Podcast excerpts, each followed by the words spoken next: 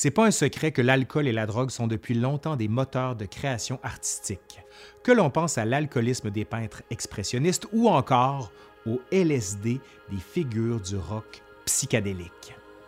S'ensuit souvent une création d'un imaginaire collectif autour de ces substances. Elles deviennent une part intégrante de l'œuvre. Parmi les histoires les plus fascinantes, il y a celle qu'on a surnommée la Fée verte, qui fut l'un des apéritifs les plus servis en France.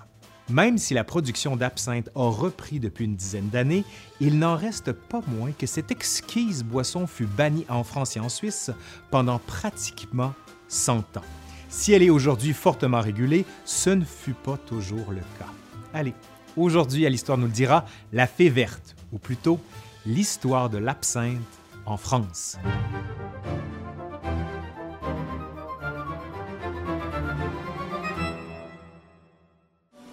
The green fairy who lives in the absence wants your soul. Ayant un fort potentiel psychotrope, tout en alliant habituellement plus de 60% d'alcool par volume, l'absinthe avait à la base tout ce qu'il fallait pour devenir en elle-même un symbole. Bien avant sa décantation en alcool, la plante d'absinthe avait déjà fait ses preuves dans l'Antiquité. Les anciens l'utilisaient pour ses différentes vertus, notamment pour traiter les nausées, l'épilepsie et même l'ébriété. Oui, oui, on traitait l'ébriété avec de l'absinthe. Ouais. Elle révélait à la fois le potentiel créatif et érotique. Au Moyen Âge, la plante elle-même était souvent portée autour de la taille, puisqu'on considérait qu'elle chassait le mal. L'histoire de l'absinthe, telle qu'on la connaît, commence aux alentours de 1790, lorsque Pierre Ordinaire, un médecin français, s'installe en Suisse. Très vite, il se fait une clientèle fidèle en vendant des toniques et des élixirs de santé. Il aurait mis au point la première recette moderne d'absinthe.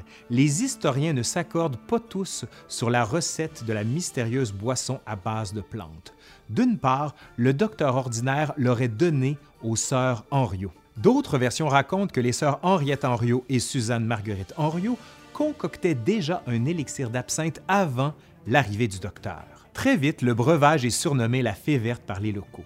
Parmi ceux qui goûtent ses vertus exceptionnelles, on trouve un certain Major Dubier.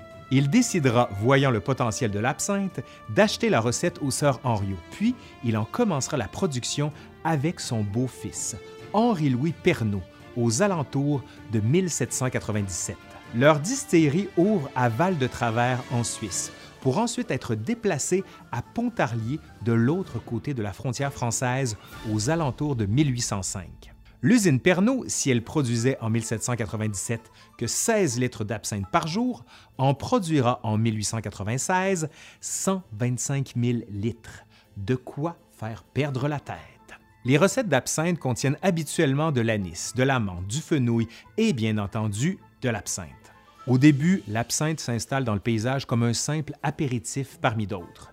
Mais l'absinthe se distingue aussi des autres apéritifs, puisqu'elle a la réputation d'être l'alcool chic par excellence, par sa couleur et par le rituel qui l'accompagne. Le rituel est le suivant. Dans un verre fait exprès pour la boisson, on mettait d'abord l'absinthe. On posait par la suite sur une cuillère percée sur le verre un carré de sucre. On mélangeait ensuite l'absinthe avec de l'eau. Il fallait alors laisser l'eau glacée s'écouler lentement. De cette façon, on libérait les huiles contenues dans l'alcool, ces dernières donnant la teinte opaque et laiteuse du liquide qui fut longtemps prisé. Dans les dernières années, pour le rituel de préparation, on avait parfois le réflexe de mettre le feu au cube de sucre. Ce n'est cependant pas une pratique traditionnelle. Elle fut en effet inventée en République tchèque durant la période de la redécouverte de l'absinthe. Pendant les premières décennies, l'apéritif se démarque peu à peu des autres. Il faudra attendre cependant la décennie 1830 pour le voir gagner en popularité. Alors que les Anglais utilisaient les toniques à base de quinine pour se protéger des maladies comme la malaria ou la dysenterie, ce qui deviendra plus tard le fameux gin tonic, les soldats français, eux, se voyaient offrir une ration d'absinthe. Après avoir servi leur temps dans ce qu'on appelait à l'époque le bataillon d'Afrique, les légionnaires stationnés en Algérie revenaient dans les grandes villes de France. Ils ramenaient alors avec eux l'habitude de boire l'absinthe, habitude qui se reprend rapidement dans la société. L'absinthe reste tout d'abord une boisson réservée aux classes aisées de la société. Elle fait le bonheur des bourgeois et des militaires. De fil en aiguille, elle commence à intéresser toute une génération d'artistes et de poètes. C'est eux qui donneront sa réputation à l'absinthe. En effet, des poètes comme Paul Verlaine, Arthur Rimbaud ou Charles Baudelaire en chantent les louanges, en boivent et bien sûr, en abusent.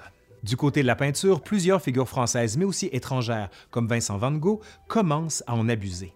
L'absinthe commence alors à être populaire dans toute l'Europe. On chante ses louanges.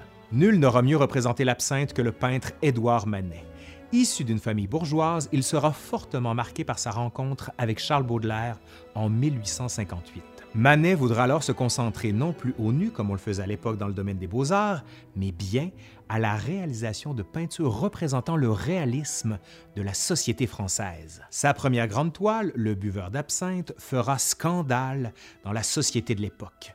Dans Le buveur d'absinthe, l'homme représenté est un simple travailleur.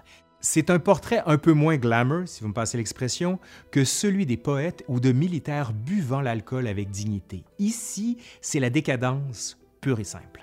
Autre changement important de l'époque, beaucoup de femmes sont représentées dans ces peintures. Les femmes commencent d'une part à travailler dans les cafés, mais aussi à les fréquenter en tant que consommatrices. La consommation d'absinthe est alors recherchée pour ses qualités émancipatrices de la condition féminine. Dans les années 1880, on voit même fleurir beaucoup de cafés réservés aux femmes. Sous le Second Empire, entre 1852 et 1870, l'absinthe est si populaire que l'heure de l'apéro est surnommée l'heure verte, et les histoires racontent que son odeur caractéristique emplissait les rues de la ville.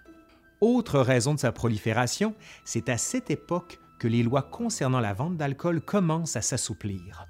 On voit alors en France une explosion des points de vente. Le nombre de cafés se multiplie.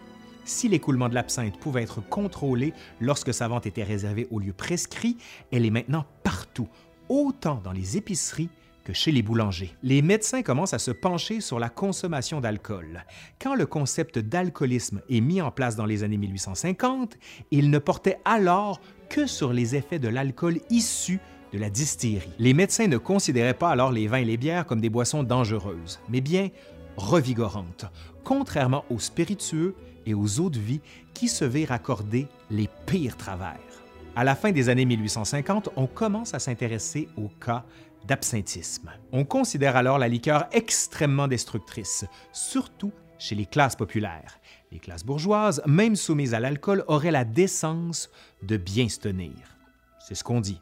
L'absinthe est encore à cette époque assez chère, mais elle finit éventuellement par se démocratiser et se répandre dans les autres classes de la société. La classe ouvrière, après l'échec de la Commune de Paris et l'horreur de la guerre franco-prussienne, commence à acquérir de plus en plus de droits. L'augmentation des salaires et la réduction du temps de travail donnent plus de temps aux ouvriers pour boire. À la même époque, les vignobles de France sont touchés par une terrible maladie. Les vignes sont attaquées par des insectes appelés phylloxéra. Ces insectes formant des gales sur les feuilles des vignes rendent le raisin inapte à la production. Comme beaucoup de vignobles ont été décimés par ces insectes dans les années 1870 et 1880, le prix du vin monte en flèche. Les producteurs d'alcool se tournent alors vers des alcools dits industriels pour produire de l'absinthe de qualité moyenne, mais en grande quantité. Si le prix d'une bouteille de vin s'élevait à la hauteur de 100 centimes pour cette période, le prix d'un verre d'absinthe s'élevait entre 10 et 15 centimes, et même parfois dans les cafés les plus nauséabonds, il était possible d'avoir un verre pour 3 centimes. Bien sûr, il faut considérer qu'un ouvrier pouvait gagner jusqu'à 3 francs par jour. Autre élément, pour le prix d'une miche de pain, c'était 45 centimes. On pouvait donc boire au minimum 3 verres d'absinthe.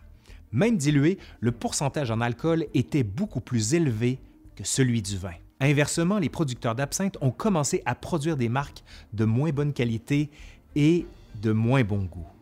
On entre dans la période de ce qu'on a appelé plus tard la période fin de siècle. La place est à l'hédonisme et au cynisme. L'heure est à la déprime, à la mélancolie, aux drogues et bien entendu à l'absinthe. Cette période est aussi touchée par l'assouplissement des lois sur la vente d'alcool dès 1880. le nombre de débits d'alcool augmente si vite qu'en 1909, il y a maintenant en France un magasin de boissons alcoolisées pour chaque tranche de 30 hommes adultes. À la fin du 19e siècle, il y a plus de bars, de cafés, de cabarets en France que n'importe où dans le monde. La fin du 19e siècle est aussi la période de mobilisation de la droite politique française pour lutter contre l'absinthe. Conservateurs et monarchistes y voient l'affaiblissement de la culture et du peuple français. Ils commenceront donc à se mettre de concert pour militer pour son interdiction. À la même époque, le docteur Valentin Magnan s'intéresse à l'absinthe. Il croit vivement à l'absinthisme, c'est-à-dire en l'existence d'un alcoolisme purement induit par l'absinthe. Il y associe des cas de congestion cérébrale et d'épilepsie, tout en ajoutant que l'abus d'absinthe rendrait tout simplement aveugle. En travaillant sur le sujet, il en vient à la conclusion que la thuyone, une molécule présente dans l'absinthe, est la cause de tous les problèmes mentaux liés à l'alcool. La consommation d'absinthe, que ce soit celle des femmes ou des hommes, est considérée extrêmement dangereuse par rapport à l'hérédité des maladies dégénératives.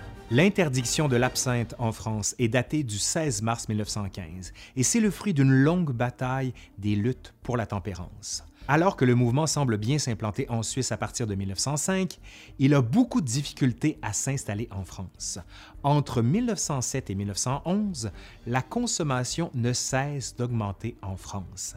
Cette situation est beaucoup plus catastrophique que l'on pense.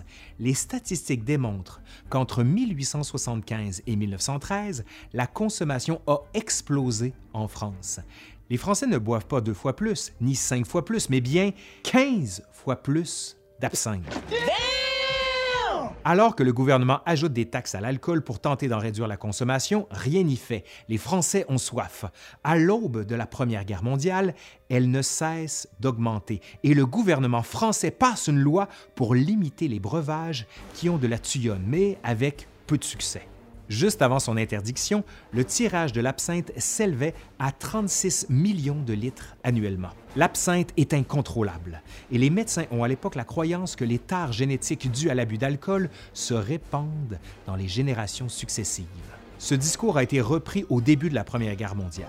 Les autorités qui avaient tenté de faire supprimer l'absinthe depuis des années voient à cette époque le moment parfait pour pousser leur propagande anti-absinthe. À la suite des premières défaites sur le front, ce sera le ministre de l'Intérieur de l'époque qui fera la demande de l'interdiction de l'absinthe.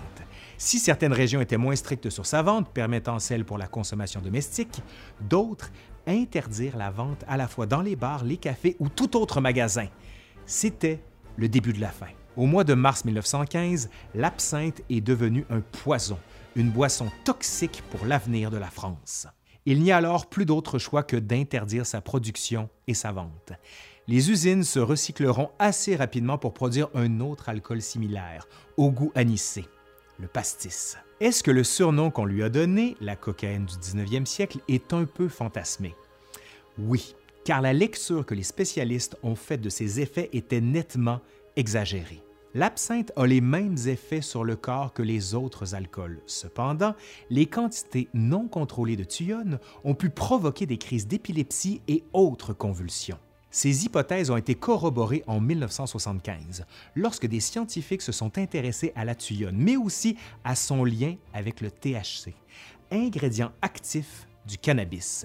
De très fortes doses de thuyone peuvent causer des spasmes et des convulsions. Cependant, l'étude d'échantillons d'absinthe de l'époque a prouvé que même si les taux de thuyone étaient forts, ce n'était pas la majorité des absinthes qui en contenaient des quantités toxiques.